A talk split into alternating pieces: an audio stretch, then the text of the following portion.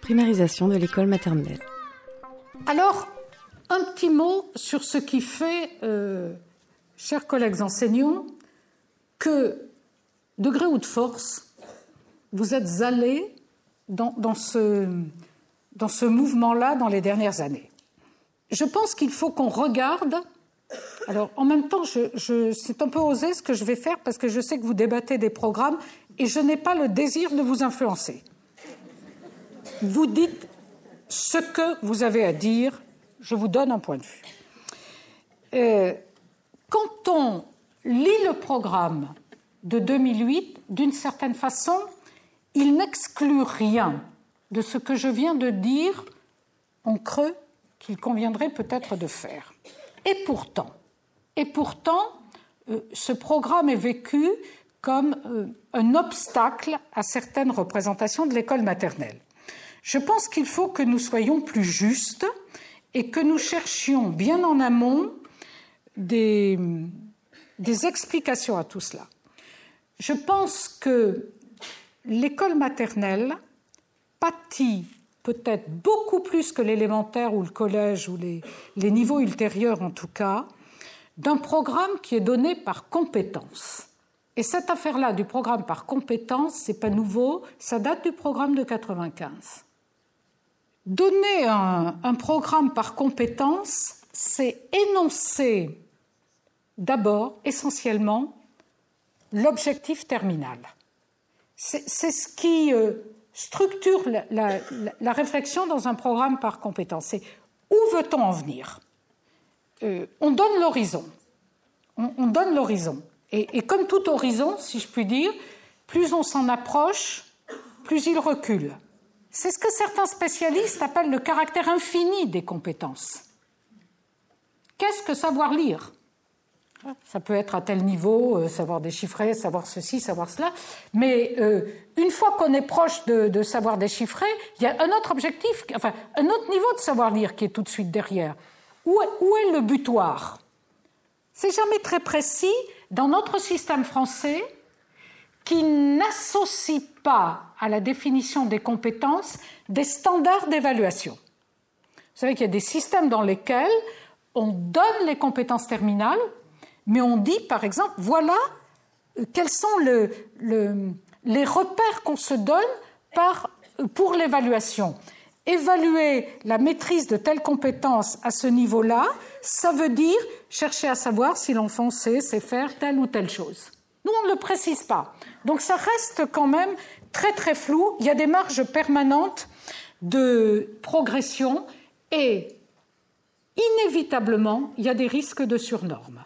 Quand on discute avec beaucoup d'enseignants, finalement, ils ont des objectifs plus complexes que ce qui est réellement dans le programme. Mais je pense que c'est la, la, forme même de présentation et d'écriture qui veut cela.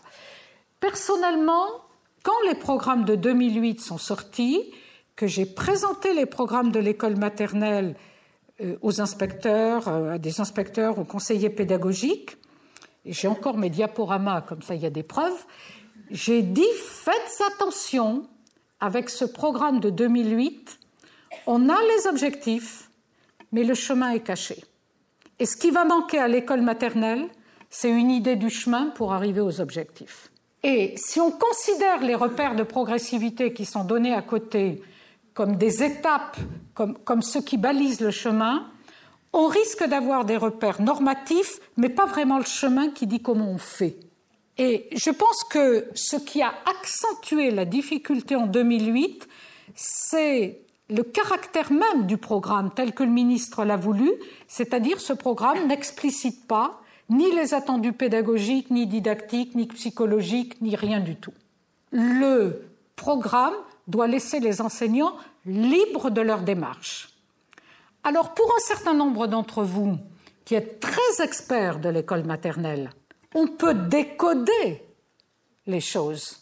Pour ceux qui sont moins experts, c'est-à-dire les enseignants débutants ou des enseignants qui viennent à l'école maternelle après avoir euh, enseigné pendant longtemps à l'école élémentaire, ce chemin-là n'est pas évident.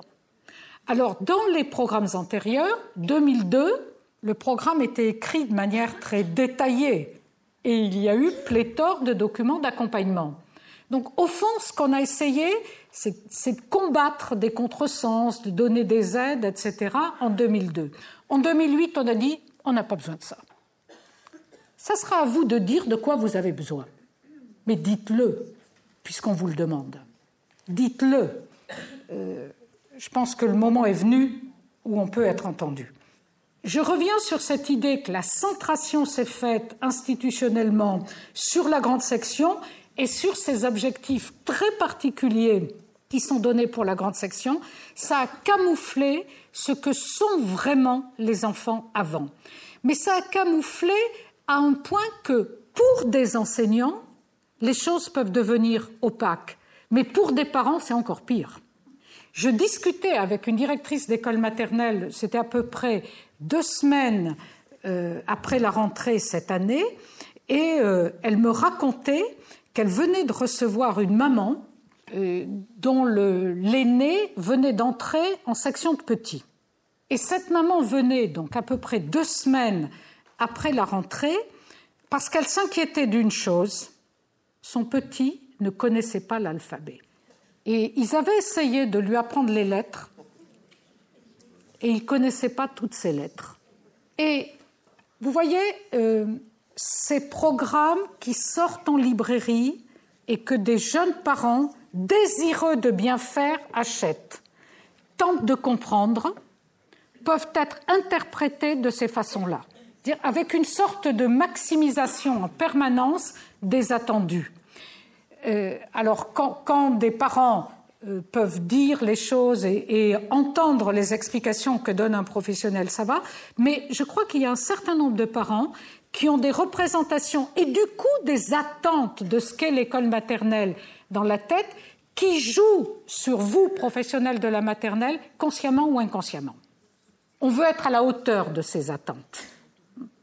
Et donc, au moins, l'intérêt d'un programme plus clair ou de texte institutionnel plus clair, c'est que vous, en tant que professionnel, vous pouvez dire non, voilà le cahier des charges de ce qu'on est censé faire. Et c'est bien vers ça que j'espère que nous irons.